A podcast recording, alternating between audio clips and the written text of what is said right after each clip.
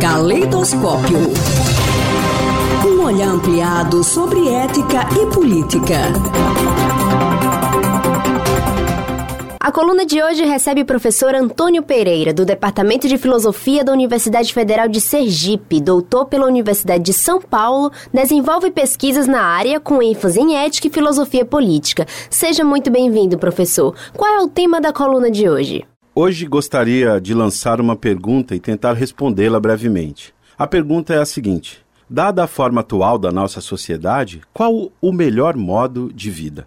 A vida urbana ou a vida isolada, no campo, longe das maquinações e das máscaras? Para alguns, o melhor é ir de vez para o mato, afastar-se da cidade que nos corrompe a alma.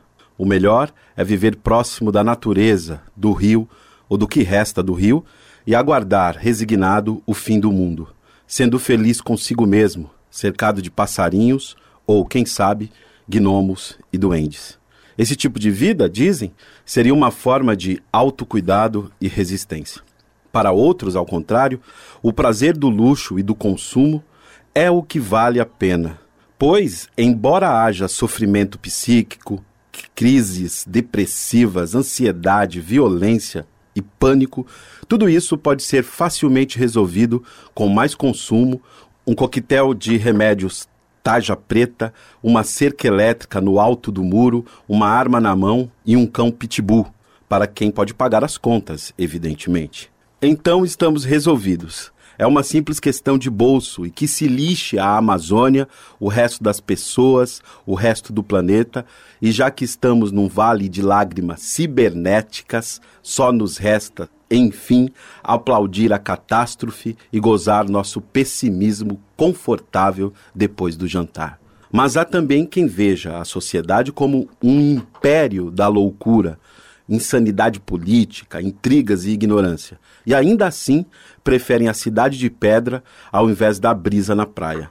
Já outros simplesmente tentam sobreviver ao naufrágio e, com a casca dura da pobreza, roem o osso até o final para enganar a fome e o tédio.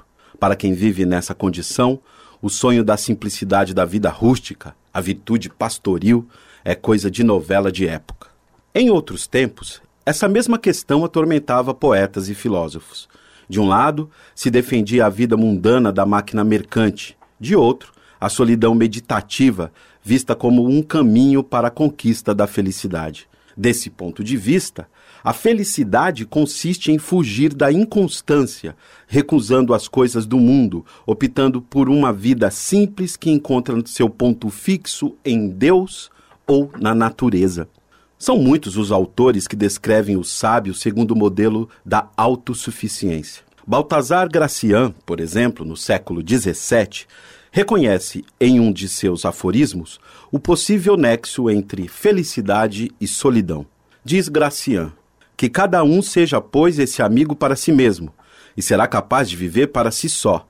De quem poderia sentir falta, se nenhum gosto ou intelecto é superior ao seu? Dependerá apenas de si próprio, e a maior felicidade é assemelhar-se ao ente supremo.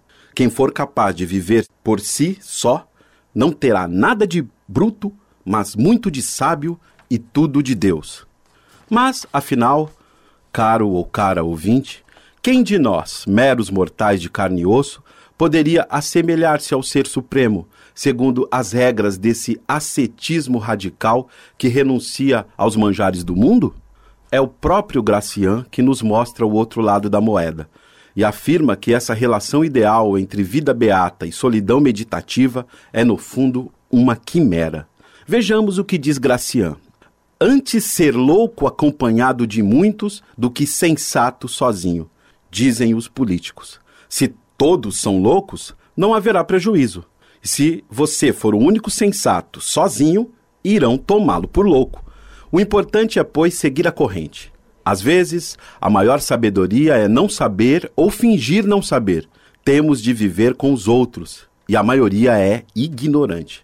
Para viver só, é preciso ter muito de Deus ou tudo de besta. Mas eu moderaria esse aforismo dizendo: antes sensato com a maioria do que louco sozinho. Alguns querem ser notáveis através de quimeras. Certo, vamos admitir a hipótese de que, apesar de tudo, o melhor é viver com os outros. Mas isso não significa que devemos aderir à corrupção, à ganância, à busca desenfreada por poder, fama e dinheiro. Isto não significa que o rio deva ser tingido de sangue e a esperança ser enterrada na lama. Obrigada pelas informações, professor. Obrigado e até a próxima. Caleidoscópio. Um olhar ampliado sobre ética e política.